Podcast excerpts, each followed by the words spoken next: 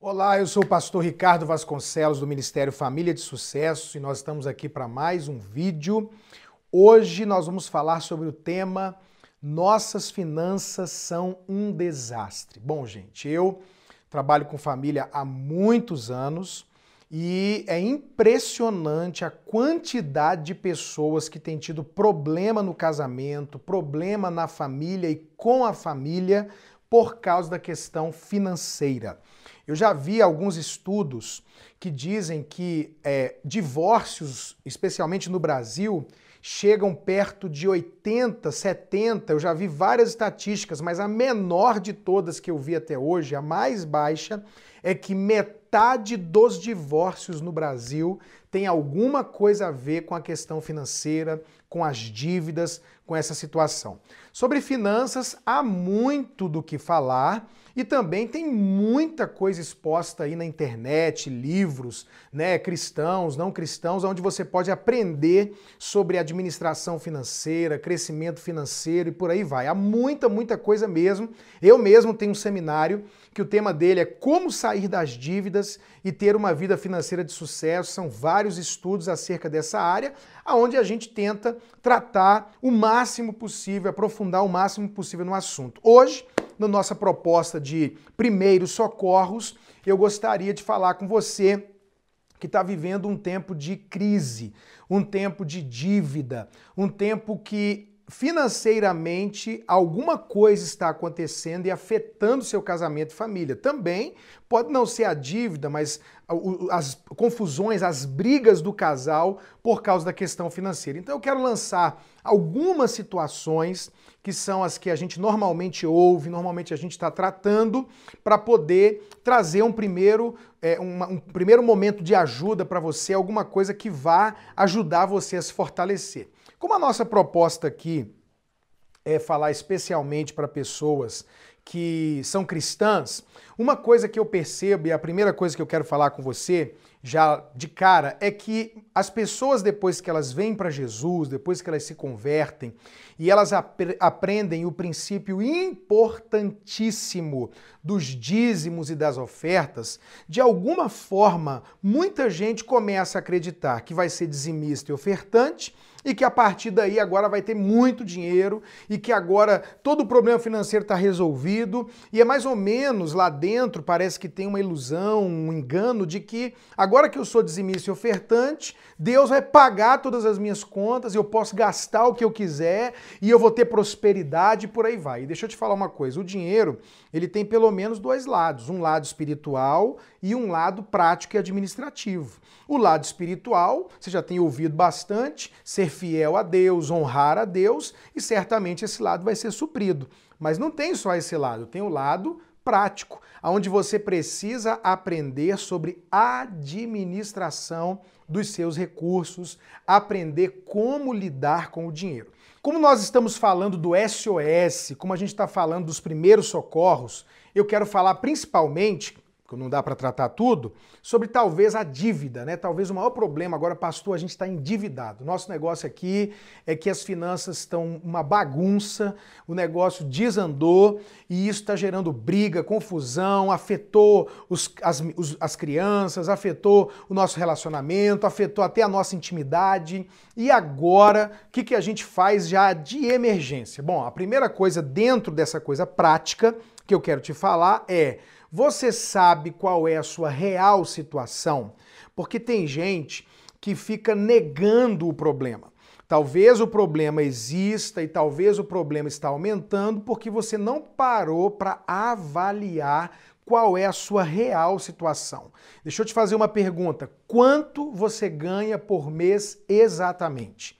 E a segunda pergunta: quanto você gasta por mês? Você tem que ter esse controle. Você precisa saber quanto entra e você precisa saber quanto gasta. Por quê? Porque se você não souber onde está indo o seu dinheiro, não tem como você estancar o sangramento, não tem como você fechar a torneira. Então, as pessoas, a maioria das pessoas não faz um orçamento, não faz um controle de gastos, um controle doméstico. Isso precisa ser feito. Vai dar trabalho, vai exigir que você lê algum livro sobre fluxo de caixa, controle administrativo, ouça um seminário, mas você precisa aprender a arrumar as suas suas finanças, escrever. Tem aplicativos hoje no celular, isso hoje é muito mais fácil. Cada gasto que você fizer é importante ser anotado. Pode ser um pastel, uma coxinha, uma água que você parou para tomar, um cinema com a galera, um cachorro quente com os meninos, não importa. Todo gasto que você tiver, ele precisa ser contabilizado. Por quê? Porque no final do mês você vai saber quanto você gastou com a moradia, seja aluguel, prestação, é, gasolina, é, água, luz, telefone, lazer, comida, comer fora, mercado e por aí vai. Não tem como você descobrir onde precisa cortar se você não sabe aonde você está gastando. Então, é muito importante você saber a sua real situação. Você precisa listar num papel, em algum lugar, a quem você deve e quanto você deve. Você tem que enfrentar esse problema. Fugir do problema, fazer de conta que ele não existe, não vai mudar a sua situação, não vai trazer resultado, não vai te levar para a solução do problema. Então assuma que você está com problema, que você está endividado e agora para para fazer uma avaliação do quão profundo está esse buraco. A segunda pergunta nessa parte prática é a seguinte: qual é a situação do seu cônjuge? Porque às vezes você pode estar avaliando a sua situação. É muito comum hoje a gente trabalhar um de um lado, outro do outro, e a gente não parar para avaliar qual é a situação do, da família. Talvez até tenha outras pessoas na família que têm renda, já tem um filho que tem renda também, ajuda.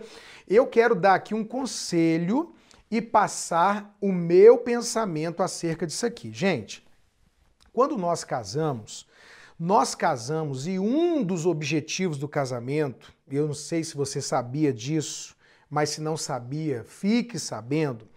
Um dos grandes objetivos do casamento é ter tudo em comum. Essa palavrinha ter tudo, essa frase ter tudo em comum, ela é a palavrinha comunhão. Um dos grandes objetivos do casamento é a comunhão que significa ter tudo em comum. Eu, sinceramente, não entendo muito bem e acho que traz problema e acho que não é o melhor quando as finanças da família, especialmente do casal, está separada. O homem tem um salário, a mulher tem um salário, cada um tem as suas contas, as suas dívidas, e normalmente quem trabalha dessa forma passa uma parte das despesas da casa para um e uma parte para outra. Então é o seguinte: eu tenho a minha vida financeira, você tem a sua, eu tenho o meu dinheiro, você tem o seu. Dentro do que a gente faz junto aqui, a sua responsabilidade é A, B e C, água, luz, telefone, isso, e a minha responsabilidade é essa, essa e essa, e fora disso ninguém fica sabendo de nada. Como, é que pode uma família crescer financeiramente, alcançar coisas grandes e não ter problema se não há comunhão nas finanças, se não há acordo nas finanças, se eu não sei qual é a realidade financeira do meu marido, da minha esposa, e isso acaba trazendo problema, dos meus pais. Então, o melhor para a família é que haja uma única conta familiar com todas as despesas pagas e claro, o casal sentou, ó, minha renda é essa, sua renda é essa, nossas despesas familiares são essas e o que sobrar, o que que nós vamos fazer? Isso é família. Como é que pode um estar correndo atrás dos seus interesses, vivendo a sua vida, e o outro vivendo a sua vida. E isso traz problema. Sem falar de quando a mulher não trabalha, ou o homem não trabalha, mas mais comumente hoje em dia a mulher não trabalha, o homem trabalha, e a mulher não sabe absolutamente nada das finanças, não opina em nada, não resolve nada, não participa de nada, o que gera um dos problemas, sabe qual é? A ilusão. Tem muita mulher que acha que o marido é rico quando ele não é. Tem muito marido achando que a mulher está nadando no dinheiro quando não é verdade. Filhos que pensam que os pais são ricos. Por quê? Porque não há uma conversa de família sobre o assunto, não se para para ver a situação. Então, talvez a crise que vocês estão vivendo hoje, que tem a ver com o dinheiro, seja exatamente o fato de você não parar para ver qual é a sua situação real e qual é a situação do seu cônjuge, para onde o dinheiro de ambos está indo. Por que, que vocês estão endividados? Como que está essa dívida? Qual é o tamanho desse buraco? Você precisa saber isso. Eu vejo às vezes já ouvi muitos casos. Chega um cobrador na casa da pessoa para cobrar uma dívida da esposa do marido e o outro leva um susto, sem saber que o outro está endividado, sem saber que o outro está no cheque especial e às vezes o cônjuge tem dinheiro, poderia resolver esse problema, poderia ajudar, enfim.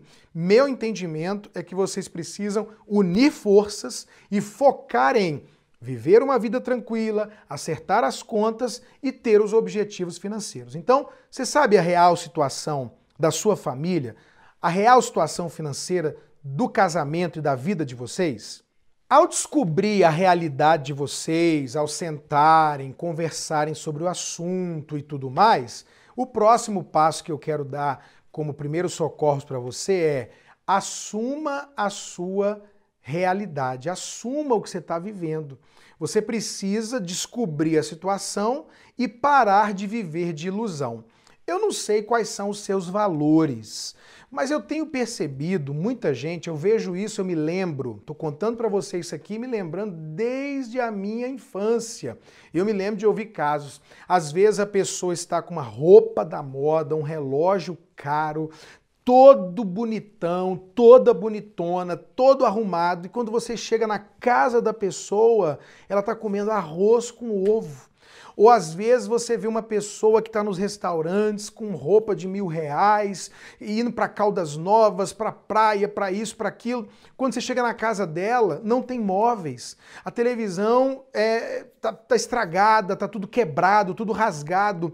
Eu tenho a impressão que ou isso é um valor para a pessoa, mas na maioria das vezes é uma vontade ou uma necessidade de viver de aparência, de parecer que está próspero, de parecer que está bem, quando na verdade está dormindo mal, está morando mal, às vezes as crianças não estão tendo oportunidade, eu estou falando de um caso aqui de gente que tem até uma condição melhor de fazer um inglês, por quê? Porque tem que manter a aparência do comer fora, da roupa, do carro, tudo em 60 vezes, 80 vezes, e dívida, e aperto, e é inevitável, é impossível estar tá vivendo esse drama. Chegou a fatura do cartão, chegou o dia do pagamento, e, e aí paga tudo e acabou o dinheiro, meu Deus, em uma semana, pastor, em cinco dias, mal entrou e já comeu tudo, o que, que vai fazer? Essa situação vai gerar instabilidade emocional, instabilidade é, é, é, conjugal, familiar, vai criar problema porque os meninos vão sentir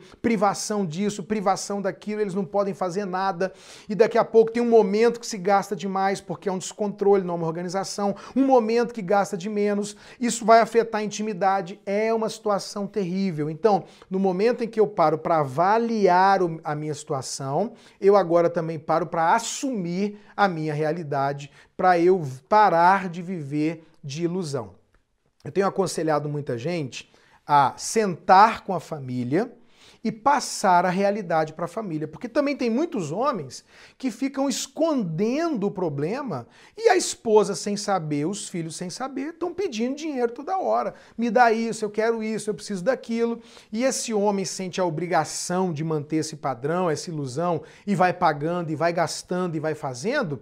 E às vezes as pessoas nem estão sabendo da realidade. Se você para, se você chama a sua família, você fala, gente, eu quero pedir perdão, eu não administrei da melhor melhor forma possível, ou aconteceu um problema e isso gerou uma bola de neve de dívida, mas eu preciso agora passar a realidade para vocês, conscientizar qual é a situação da nossa casa para que juntos a gente consiga cortar os excessos, diminuir os gastos, equilibrar as contas, para depois voltar a ter essa vida que a gente tinha, de poder comprar isso, gastar aquilo, fazer aquilo outro. Então é muito, muito importante essa questão de parar de viver de ilusão, parar de ser pressionado pelas pessoas e pela sociedade. Se você pode, você pode, você compra, você faz. Se você não pode, não compra. Se você pode sair para comer, você sai. Se você não pode, você vai para sua casa, come o que tiver, esquenta, faz um mexido,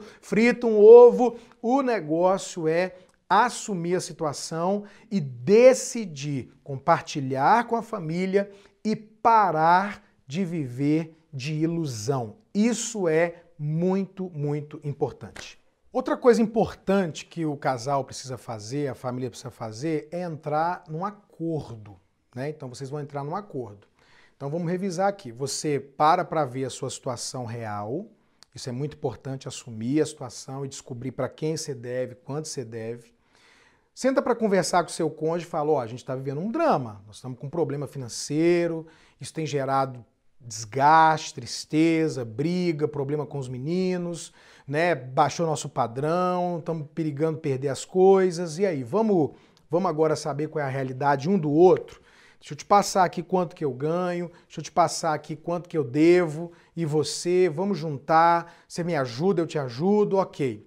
Aí vocês vão agora enfrentar a realidade e parar de viver de ilusão e começar a acertar as contas e tudo mais. Quando vocês terminarem esse processo, que são aí os primeiros socorros, vocês vão sentar ou o casal ou a família para fazer o acordo. O acordo do que pode gastar, do que vai cortar, para onde vai o dinheiro, né? Vocês precisam fazer agora um acordo, ó, como é que vai ser o negócio? A gente vai agora abrir mão de quê? E aí precisa tomar essa decisão e aplicar a respiração financeira, que é, se eu estou gastando mais do que eu ganho, eu preciso aumentar a minha renda para poder chegar lá, e se não há possibilidade de aumentar a renda, eu preciso diminuir os gastos ou os dois. A gente vai, aumentar a renda vendendo uma coisinha, inventando um negócio, nada de fazer investimento muito alto em coisas que você talvez é, é, vai aumentar o seu problema, o seu prejuízo. Ficar fazendo empréstimo em cima de empréstimo não vai resolver o problema, então você precisa parar para fazer um acordo. Às vezes, nesse momento do acordo, vocês ainda vão descobrir outras coisas, porque nessa hora, gente, que nós estamos endividados com problema financeiro, Todo trocado é dinheiro. Todo trocado é dinheiro. O futebol da quarta-feira de cinco reais talvez tenha que ser abortado. Ir no salão toda semana vai ter que ser abortado, você vai ter que fazer a sua unha em casa. É, o, a padaria que compra o refrigerante, que compra o presunto, que compra o queijo, o requeijão, vai ter que se reduzir a um pão com manteiga, café e leite no máximo. Então é a hora de baixar o padrão, fazer o acordo para que vocês possam chegar lá.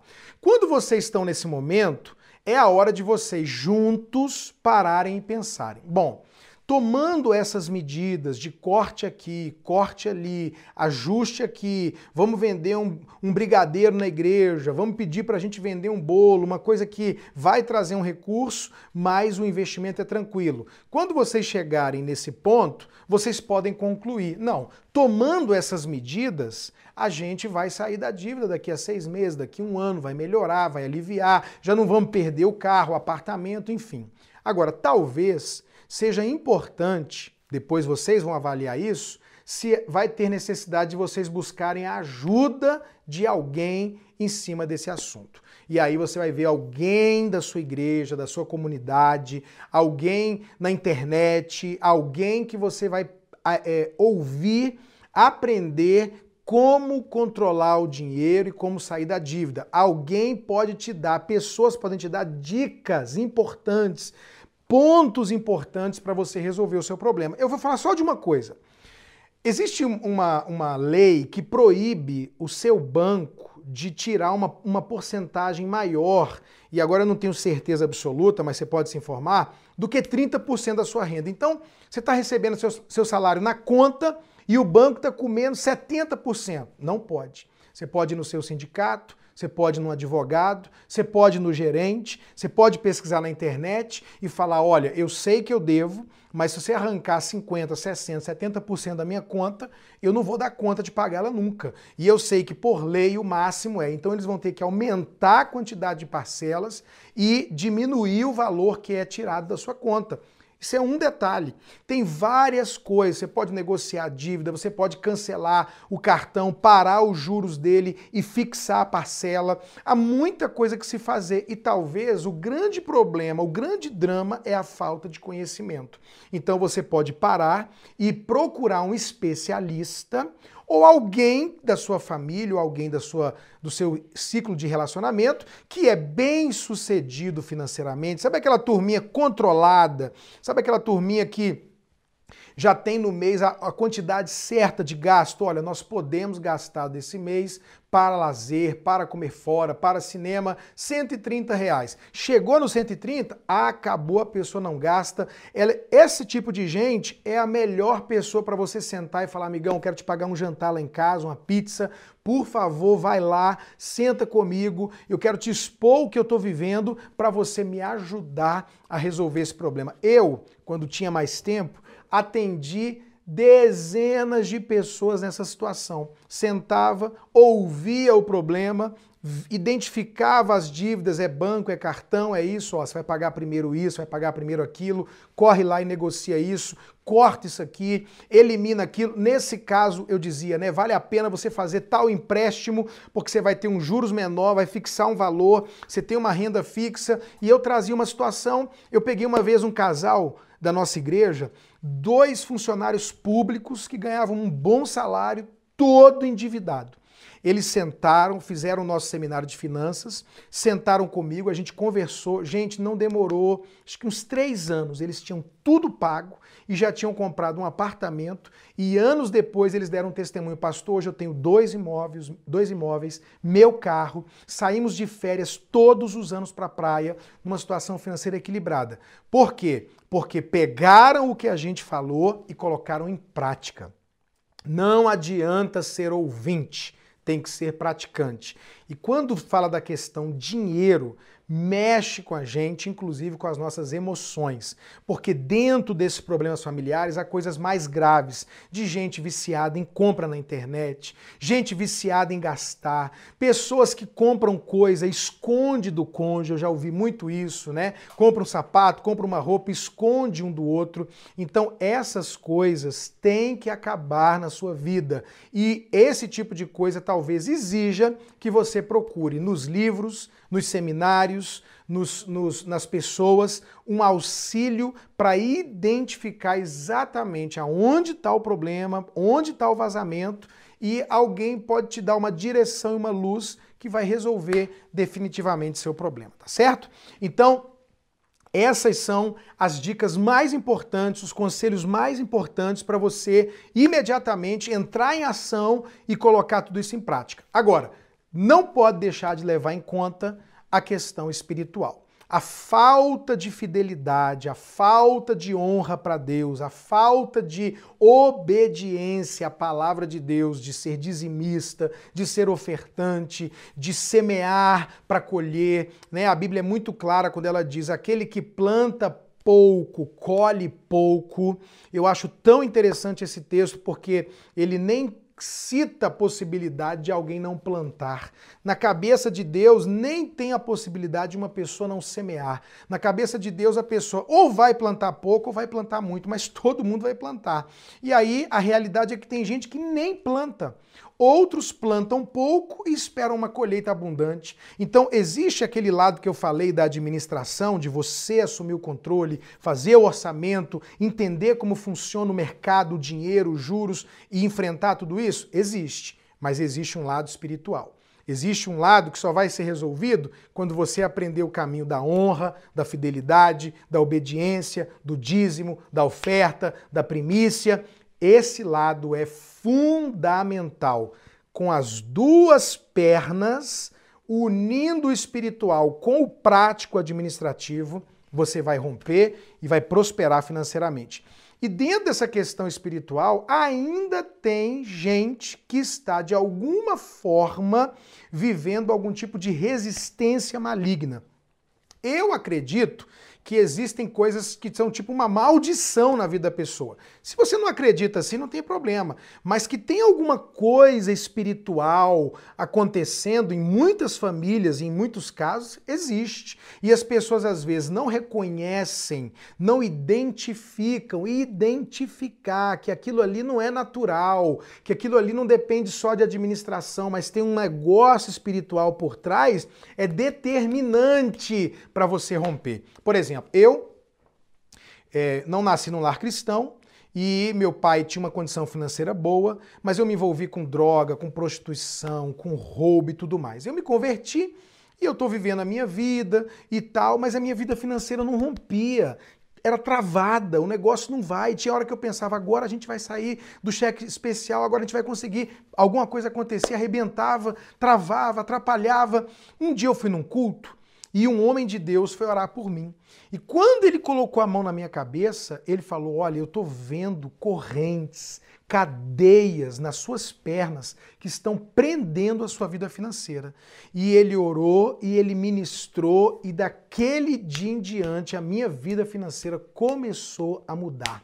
Teve um outro evento eu já comecei a sair da dívida, eu já comecei a prosperar, ou seja, eu era dizimista, eu era ofertante, eu administrava da melhor forma possível meu dinheiro, era só eu, minha esposa e minhas duas filhas pequenas e a minha vida travada, travada, travada. Uma oração, uma revelação, uma identificação do problema que não era natural ou espiritual rompeu. Mas aí eu estava vendo minha vida tranquilo, de repente eu tive um outro momento. Eu fui a Israel. Deus me deu o privilégio de pisar em Israel. E aconteceu algo lá, eu senti, eu recebi de Deus uma, uma, uma bênção de que dali para frente haveria um romper ministerial e um romper financeiro. E isso aconteceu. Na época, eu era até assim, nossa, mas essas coisas. E não tem nada a ver com a nação de Israel apenas, né? não há nada místico nisso. Pisou em Israel, não. Mas no meu caso, eu recebi uma palavra lá, outra revelação, outra palavra, trouxe um rompimento e agora a minha vida financeira de fato deslanchou, graças a Deus acabou a dívida, acabou o problema. Houve uma identificação do que é. Você precisa identificar o que você está vivendo. É espiritual? É administrativo? São os dois? Você precisa ver isso e correr atrás da ajuda de Deus, da ajuda de alguém para sanar isso. O que eu tenho certeza absoluta é que Deus tem para você vida abundante que eu tenho certeza absoluta que Deus tem para você suprimento. Ele é o teu pastor e a promessa é: nada te faltará. O que eu sei é que a Bíblia diz em Salmos que Deus fica feliz com a prosperidade dos seus servos. Então, eu não estou falando de você correr atrás da riqueza, correr atrás do dinheiro, querer acumular tesouros na terra, mas eu tenho certeza que Deus tem para você uma vida abençoada, tranquila, próspera, equilibrada. Não é propósito de Deus que você fique em dívida, sentindo vergonha, envergonhando sua família. Isso tem que acabar. E eu te abençoo com essa vitória no nome de Jesus. Isso aqui foi só o começo. Corra atrás de informação, leia sobre isso, vença, porque ele tem para você uma família de sucesso.